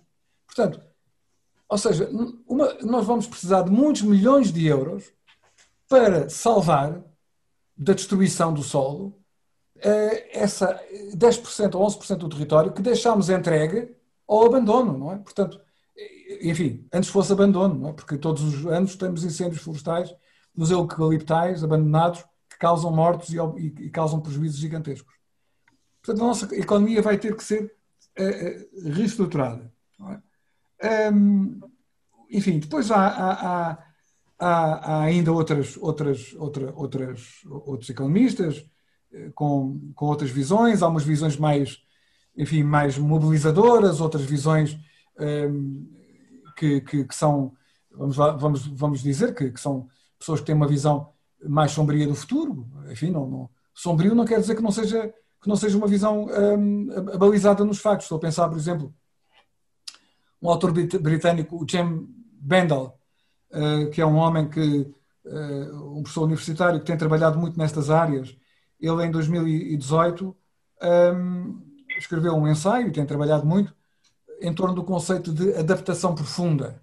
É? Portanto, ele defende uma visão, uma visão, eh, a visão de que, de certa forma, ehm, estamos numa situação em que, evidentemente, temos que fazer coisas, temos que fazer o melhor possível, mas, mas que esse melhor possível será fundamentalmente através de intervenções locais, para quê? Não para tentar, digamos assim, uh, diminuir, uh, vamos lá ver, o, o, o crescimento da ameaça uh, climática, mas para tentar depois adaptarmos a essa ameaça, não é? Porquê? Porque o Jem Bendel suspeita eh, de que não estamos a criar as condições de direito internacional, de política internacional, para enfrentar a sério a sério, à escala global, um, a crise ambiental e climática. E por isso o que ele apela é a capacidade de nos organizarmos localmente. localmente. Uh, enfim, um, enfim, depois, depois há, outros, há outros autores que chegam ao, ao ambiente vindos um bocadinho de fora. Por exemplo, agora há uma senhora, uma, uma jovem, uma jovem, quer dizer, jovem para mim, mas já uma senhora madura, e, e, italiana, Mariana Mazzucato, que tem faz um grande furor, é uma, uma star, um, é uma pessoa que vem um, de áreas de economia tradicional, de economia da inovação, uh, e que se tem aproximado cada vez mais da área ambiental um, e, portanto, propõe um, o que ela chama um programa Apolo, não é? Portanto, talvez para não se confundir com o, com o, o Green New Deal da Comissão Europeia, um, no sentido em que ela considera que vamos precisar de um Estado empreendedor para enfrentar a, a, as políticas, os desafios políticos na área do ambiente e do clima. É, é uma, uma autora que escreve com, com muito entusiasmo, com uh, galvanizadora, portanto, é, é uma autora também, penso eu, a, a seguir todas as propostas que são feitas não são demais. Uh, penso que ninguém tem nenhuma varinha mágica uh, e, sobretudo, um, ehm, o que é importante é não olharmos, não voltarmos as costas a estes problemas, porque senão, se uh, era aquele era aquele ativista da luta pelos direitos civis dos afro-americanos, não é? O, um homem inteligentíssimo, James Baldwin, que dizia que dizia numa. Isto é numa entrevista, num programa que a RTP2 até transmitiu, que é o, que há um ano e meio, penso eu, um programa que o título era I Am Not Your Negro. Uh, penso que talvez na RTP Play ainda consigam ver isso. O James Baldwin dizia na, na entrevista uma coisa uh, fantástica pela simplicidade. Ele dizia: um, eu estou a traduzir. Uh,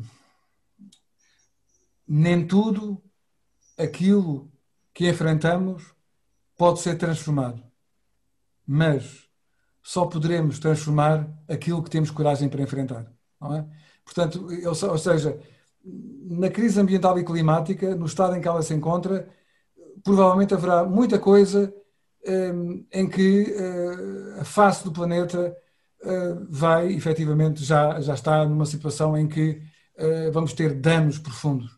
Mas, mas uh, temos de enfrentar isso para conseguirmos salvar aquilo, e é muito ainda, com certeza, que tem, deve e pode ser salvo. É? Viriato, obrigadíssima. Vamos passar ao Padre António para ele uh, concluir e, uh, mais uma vez, uh, foi realmente uma, uma sessão que quer dizer, eu não tenho palavras para te agradecer, é. mas que demonstra realmente esta tua constante generosidade em favor de uma causa que é uma causa de todos nós, não é? Claro. Gostaria agora de passar para o Padre António. E, e aqui estou eu. Uh, antes uh, de concluir, uh, gostaria de interagir com o professor Viriato e colocar-lhe esta pergunta que me tem surgido que tem surgido em alguns grupos uh, uh, de reflexão sobre questões ecológicas, e um, a Luísa até está integrada também, em que se colocam aqui diferentes âmbitos de, de, de ação e de interação. A nível pessoal, diríamos nós, não reconhecendo que não é, é fácil tomarmos alguns comportamentos e algumas atitudes, alguma conversão, utilizando a linguagem do Papa, a nível familiar também, a nível local, como o professor Viriato acabou de referir há pouco, a nível nacional, mas quando se coloca no o problema político internacional, conjugando cooperação ou rivalidade entre soberanias, por utilizar outra linguagem, entre povos, Estados, quando se coloca a competição entre as empresas, torna-se tudo muito mais difícil. Uh, qual é a sua perspectiva, professor? Uh, fazendo valer uh, precisamente a sua valência de, consciência e de reflexão política internacional. Muito obrigado, Padre António. Um, e todos esses domínios são domínios de ação, não é? De reflexão e de ação muito importantes. Um, e todos eles são necessários. Eu chamo a atenção para o facto de que uma, uma, há, há, há algo que eu acho muito criticável um, e que ainda há um ano passado, ou há dois anos, um jornal de referência britânico, o Guardian, um, eh, fez uma investigação e mostrou uh, que isso fazia parte da própria estratégia de comunicação de algumas grandes empresas multinacionais. E que é o seguinte, que é um, eh, fomentar, através dos meios de comunicação, quer da publicidade, quer também dos, dos social media, não é? dos, como é que a gente chama isto em português, os, as redes sociais, não é? Um, sobre os indivíduos uh, um sentimento de culpa, ou seja, a ideia de que, um, de alguma forma, se nós mudarmos os nossos comportamentos individualmente, a soma de tudo vai mudar o mundo. É? Portanto, é uma espécie de. Nós somos o Atlas, não é? cada um de nós é o Atlas, carrega o planeta em cima. Não é? Isso é uma mentira grosseira, uma estratégia grosseira, ainda por cima vindo de agentes económicos que de certa forma procuram procuram ganhar com isso, ou seja, procuram no fundo dar a entender eh, através das suas mensagens que será um bom cidadão ecológico se comprar o produto X ou Y, se viajar neste carro e não no outro, não é? Como ainda por cima desfoca completamente, desfoca completamente o que está aqui em causa. É? Ou seja, eu, eu penso que o, que o, que o Sr. Padre António Martins colocou eh, as coisas num triângulo extremamente importante, um triângulo dos indivíduos, o triângulo do sistema económico e dos Estados, constituindo um sistema internacional. Eu, em relação aos Estados, eh, chamo a atenção para o facto de que, um, ehm, apesar do sucesso, do frágil resultado, não, vou dizer insucesso, porque, porque há coisas que mudaram, apesar de tudo, não, é? não mudaram o suficiente nem pouco mais ou menos, não é? Mas uh, se, nós, uh, se nós atentarmos a que hoje em dia, uh, nos últimos 40 anos, quando temos uma reunião internacional, essa reunião geralmente é uma reunião que tem uma dimensão ambiental. Ou seja, as grandes conferências internacionais hoje são geralmente conferências internacionais sobre ambiente. Claro que temos reuniões regulares internacionais de economia, mas, mas não com essa, com essa dimensão. Agora, a mudança dos comportamentos por parte dos Estados um, ehm, depende também e tem uma interação com os agentes económicos e com os cidadãos. Ou seja, se tivermos uma cidadania nos países preocupada com estas questões, nós vamos uh, ver os nossos governantes preocupados com estas questões. Se, pelo contrário, afrouxarmos a nossa preocupação, nós vamos encontrar, digamos, uma tendência para negociar num terreno intermédio. É? Agora, aquilo que uh, me parece verdadeiramente importante é a capacidade ou a possibilidade de perceber aquilo que se percebeu na Guerra Fria. Eu não sei se todos nós temos a noção de que o que aconteceu em 85 com o Gorbachev um, e com, o, o, no fundo, todo o processo que levou à, à negociação de paz, com os Estados Unidos, com a Grã-Bretanha, com a Alemanha, e, e, e depois, enfim, acabou com o próprio colapso da União Soviética. Mas o que interessa aqui é que houve uma decisão pela paz que partiu de um consenso entre todos os participantes. Nós passámos em 85 de uma pré-guerra, nessa altura, em 85, publiquei, aliás, ainda 15 dias antes do, do Gorbachev tomar posse, eu publiquei na Dom Quixote um livro chamado Europa, o Risco do Futuro, que era um estudo sobre a possibilidade de guerra nuclear na Europa. Havia essa possibilidade, não é? Para mim, o que aconteceu foi um verdadeiro milagre, ou seja, uma coisa que não está associada à causalidade. Não está, não está. Não é? eu, eu, quando trabalhei nesse livro, 83, 84, entrevistei muita gente, entrevistei pessoas das Forças Armadas também, especialistas estratégicos, e eles todos me diziam, eles não diziam em público, mas diziam-me a mim, mas porquê é que não há de haver uma guerra? Se no passado, desde que há história humana, sempre que duas superpotências estavam em conflito uma com a outra, A rivalidade foi crescendo, crescendo, até que houve um momento em que houve um duelo final.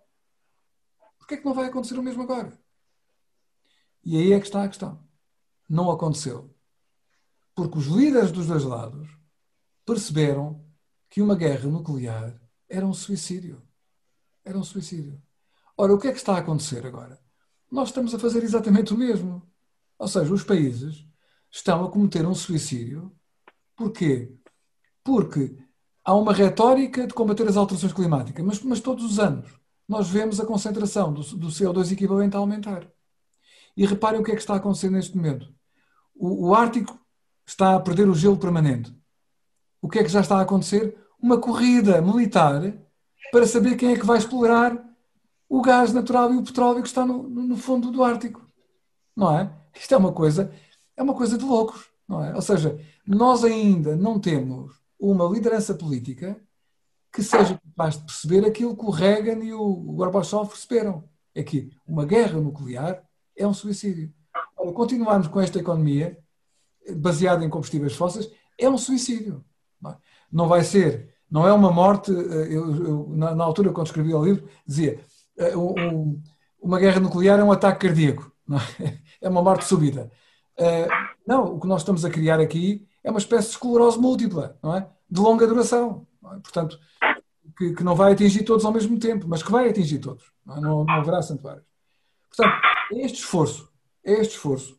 Nós precisamos de líderes que tenham coragem de dar o exemplo, é? de seguir em primeiro lugar.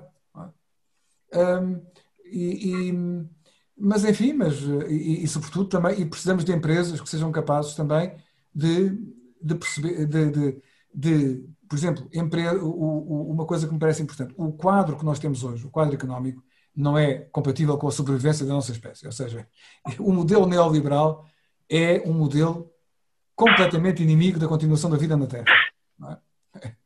É? Porquê? Porque o modelo neoliberal é um modelo que trivializa, banaliza e minoriza as políticas públicas. Faz do Estado um polícia sinaleiro para aquilo que lhe convém. É? é? O Estado, no neoliberalismo, é um, uma máquina para socializar prejuízos e privatizar lucros. É? Assim nós não conseguimos fazer a mudança. Não conseguimos fazer a mudança. É? E, e, já existem empresas que têm a, a perfeita noção de que é assim e que são elas a pedir uma intervenção mais forte do setor público. Ou seja, nós precisamos de Estados mais ativos precisamos de Estados mais ativos com políticas por objetivos e políticas coordenadas.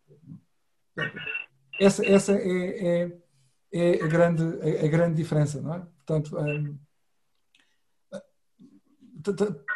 só, só, deixem-me só contar uma pequena história e termino já, também, também já, já, senão daqui a pouco vamos para a ceia e não para o jantar, um, e, e, que é o, o, o, o seguinte. Um, entre 2007 e 2010, eu estive um, um bocadinho ligado a, a, a, estas negociações internacionais, porque fazia parte de um grupo que apoiava o, o, presidente da Comissão Europeia, que era o Drão Barroso, como se recordam, um, na negociação para climática, no fundo, para a Conferência de, de Copenhague.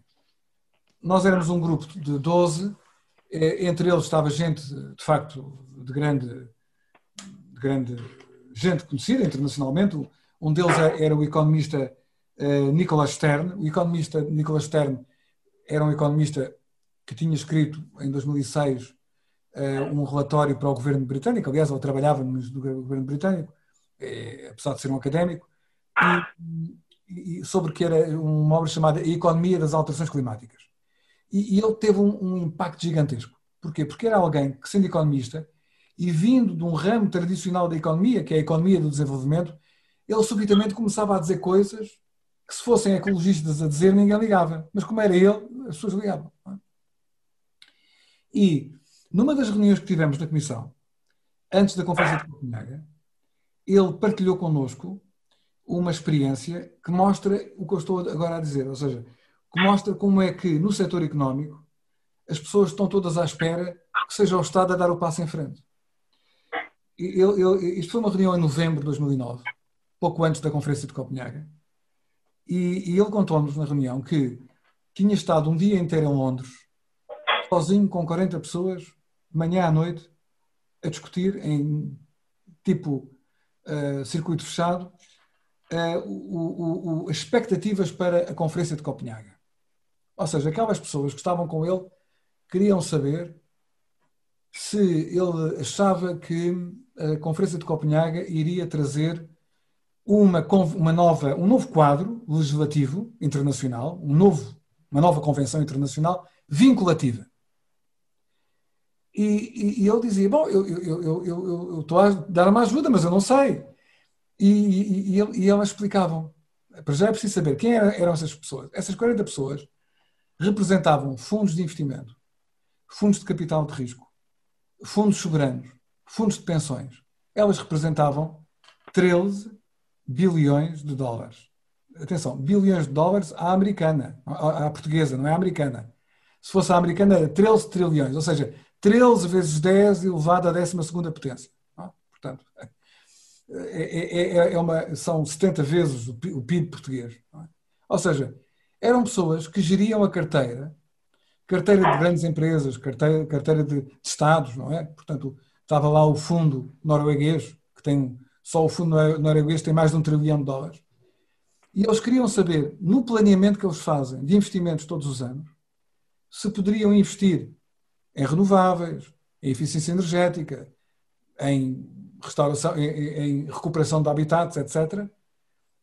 Porquê? Porque se efetivamente existisse uma convenção vinculativa que obrigasse, eles podiam criar essa, essa, essa, obrigação legal criava mercados. Quer dizer, só, pode, só há mercados quando há leis. É? Portanto, ou seja, não, não pode haver mercados se não há leis. Não é? Portanto, se não há uma lei. Um, e, e, e, não, e o, o, Copenhaga foi um fracasso. Portanto, as coisas ficaram como estavam, não é? Quer dizer, enquanto não conseguimos criar, de facto, uh, mercados através da criação de quê? De normas vinculativas com o compromisso dos Estados, nós vamos andar a, a empurrar a situação com a barriga, não é? Portanto, e estamos a agravar o problema. É um prazer eh, dialogarmos e ouvir, ouvirmos o professor Viriato. Muito obrigado por esta grande uh, e sem limite generosidade do seu Obrigado. saber e do seu tempo. Fascinante a forma epistemológica com que nos envolveu. Utilizar um termo caro da filosofia, uhum. cruzando economia, filosofia, ética, direito, política e a sua própria experiência, como acaba de referir em Copenhaga e outras mais para nós foi uma grande riqueza, uma grande honra tê-lo conosco e, e, por, esta, por este enriquecimento, este, como há pouco disse, eu te, eh, aumentar a alma. Gostei da expressão, a alma não se negocia, mas pode-se enriquecer com saber, com amizade, com conhecimentos, com experiências. E muito obrigado, professor Viriato Soromenho Marcos, pela sua presença e pela sua partilha. Muito obrigado a todos pelo convite, pela paciência, pela companhia e pelas perguntas que me fizeram.